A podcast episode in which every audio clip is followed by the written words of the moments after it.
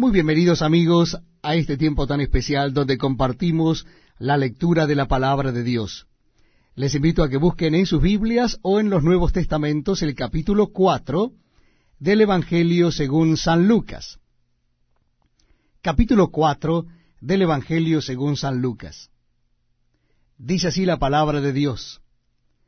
Jesús, lleno del Espíritu Santo, volvió del Jordán y fue llevado por el Espíritu al desierto por cuarenta días, y era tentado por el diablo. Y no comió nada en aquellos días, pasados los cuales tuvo hambre.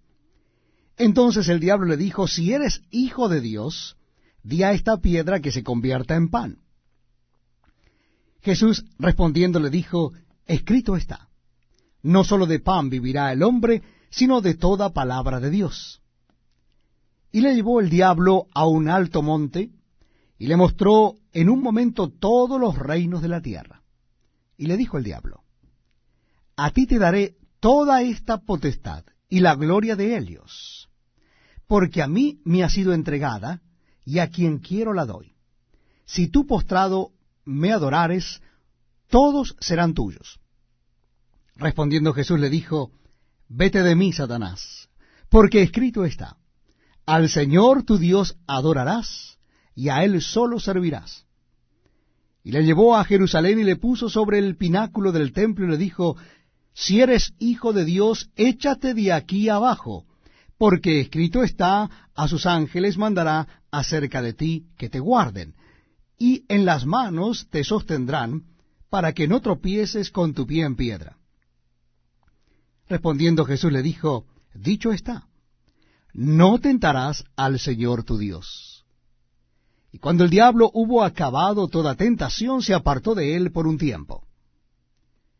Y Jesús volvió en el poder del Espíritu a Galilea, y se difundió su fama por toda la tierra de alrededor, y enseñaba en las sinagogas de Helios, y era glorificado por todos. Vino a Nazaret, donde se había criado, y en el día de reposo entró en la sinagoga conforme a su costumbre, y se levantó a leer. Y se le dio el libro del profeta Isaías. Y habiendo abierto el libro, halló el lugar donde estaba escrito, El Espíritu del Señor está sobre mí, por cuanto me ha ungido para dar buenas nuevas a los pobres, me ha enviado a sanar a los quebrantados de corazón, a pregonar libertad a los cautivos y vista a los ciegos, a poner en libertad a los oprimidos, a predicar el año agradable del Señor. Y enrollando el libro, lo dio al ministro y se sentó. Y los ojos de todos en la sinagoga estaban fijos en él. Y comenzó a decirles, Hoy se ha cumplido esta escritura delante de vosotros.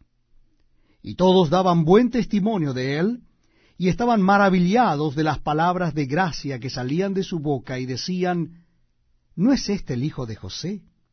Él les dijo, sin duda, me diréis este refrán, médico, cúrate a ti mismo. De tantas cosas que hemos oído que se han hecho en Capernaum, haz también aquí en tu tierra. Y añadió, de cierto os digo que ningún profeta es acepto en su propia tierra. Y en verdad os digo que muchas viudas había en Israel en los días de Elías, cuando el cielo fue cerrado por tres años y seis meses, y hubo una gran hambre en toda la tierra, pero a ninguna de ellas fue enviado Elías, sino a una mujer viuda en eh, Sarepta de Sidón y muchos leprosos había en Israel en tiempo del profeta Eliseo, pero ninguno de ellos fue limpiado, sino Naamán el sirio.